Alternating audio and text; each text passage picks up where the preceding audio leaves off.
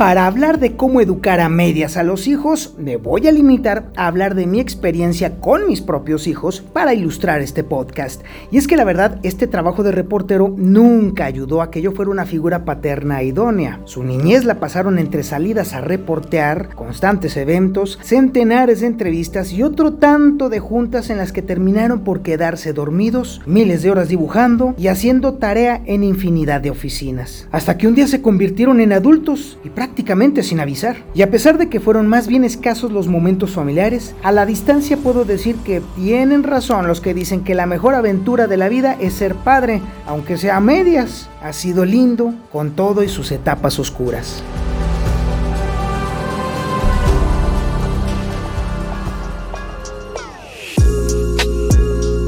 Este carnaval que es ser padres siempre nos lleva a librar batallas realmente cruentas sobre las distintas maneras en las que comprendemos y vivimos, con mayor o menor mérito, la enseñanza. Y hay que admitirlo, todos los que nos hemos montado en este barco hemos analizado, juzgado y criticado hasta límites realmente penosos a los padres que actúan de forma distinta a la nuestra. Y lo hemos hecho para protegernos, porque nuestra autoestima está de por medio. Nuestros hijos son el proyecto de nuestras vidas y el resultado de semejante barbaridad está a la vista de todo el mundo. Sus éxitos o sus fracasos son también nuestros. Por eso es muchísimo más cómodo lavar nuestra muy deteriorada imagen con la culpa de los demás padres.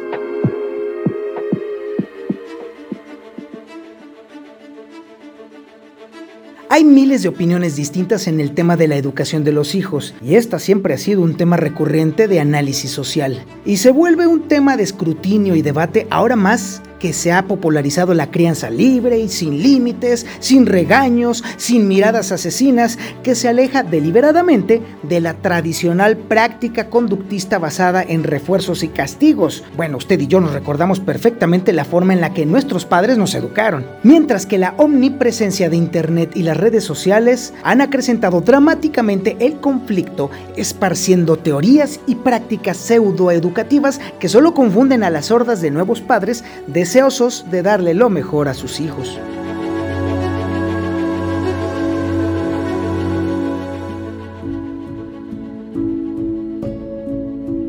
Lo cierto es que los padres de todas las edades, siempre estaremos inseguros sobre cómo educamos a nuestros hijos. Es inevitable y universal, y sentimos casi instintivamente que necesitamos aferrarnos a algo para sentirnos seguros y escapar de esa terrible sensación de duda. Esto, cuando somos particularmente jóvenes y primerizos, nos hace el blanco perfecto de corrientes que practican diferentes formas de crianza, desde la completamente libertaria que engendra pequeños monstruos, hasta la que impulsa el apego estricto y severo a la tradicional, a veces hasta sus últimas y trágicas consecuencias. Y esa dicotomía genera conflictos ideológicos con quienes actúan diferente para educar a sus pequeños. Esos conflictos han llegado a la calle en forma de frentes que defienden la crianza tradicional en franca oposición, a veces violenta, de quienes educan a sus hijos en la apertura a nuevas figuras de familia. Esas confrontaciones son el perfecto diagnóstico psicológico de la disonancia cognitiva, que es el estado emocional que surge surge de la discrepancia entre las creencias que tenemos acerca de algo o entre estas ideas y las conductas que se llevan a cabo. La desagradable tensión e incomodidad que genera esta situación incita a sus víctimas a comportarse o a inventar justificaciones que pretenden eliminar o reducir esa contradicción y la mayor parte de las veces son desastrosas consecuencias.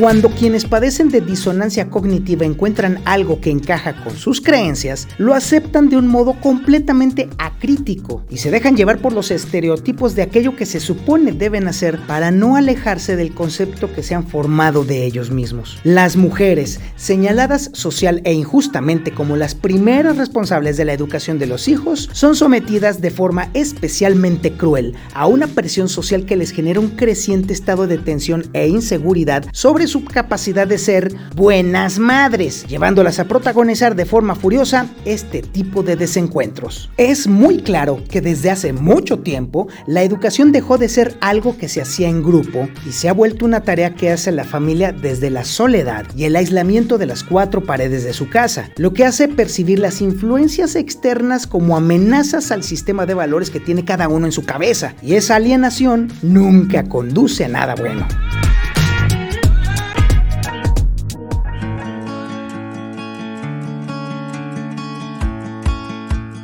Cambio positivo es comenzar a ver la diversidad como una oportunidad para aprender nuevos recursos y maneras de hacer. Pero lo más importante, lo que de verdad sirve para dejar de preocuparte sobre si uno es percibido como un buen padre o una buena madre, es mandar directo al demonio la presión de la sociedad. No somos perfectos y esa realidad también alcanza a nuestros hijos. Precisamente por eso comencé este podcast con mi experiencia como padre, porque durante algún tiempo de mi vida sí, efectivamente, yo también sentí la presión social de precisamente ser un buen padre. Y no sé en qué momento dejé de sentir esa necesidad por la perfección, pero sé que a partir de ese momento empecé a hacer las paces con mis defectos como padre. Dejé de fingir que todo es fácil y comencé a empatizar con las dificultades que tienen aquellos con los que compartí la experiencia de criar un hijo. Y resultó mucho más reconfortante y saludable encontrar los puntos que nos unían en vez de hacer evidentes las diferencias entre una y otra forma de educar. Tampoco me di cuenta en qué momento dejó de ser importante ser blanco de comentarios o juicios por parte de terceras personas. Y como no había en ningún lugar cláusula alguna que como padres nos obligara a justificar nuestras decisiones, pues entonces fue cada vez más cómodo mandar al cuerno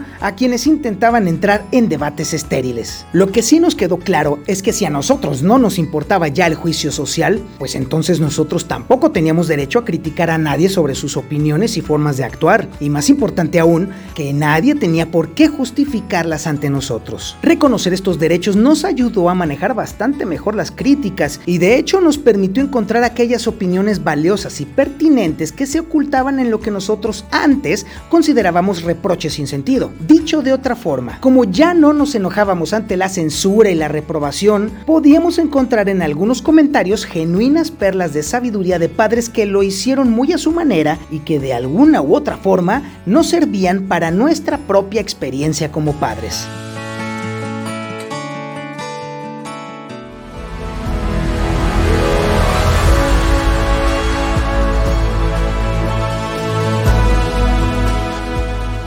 Como sea, no sabe usted el gusto que me da poder ver hacia atrás y con una sonrisa burlona esos tiempos en los que formábamos parte de esa competición absurda e inútil por ser los padres perfectos.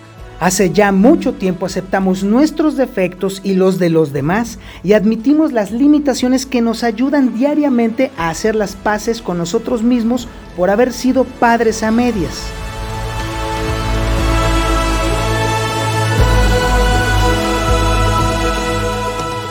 Por supuesto, desconocemos las respuestas a todas las preguntas, porque aún seguimos siendo padres y estamos ávidos de descubrirlas, porque este camino de guiar y educar a medias a los hijos, aunque sean ya adultos, nunca termina.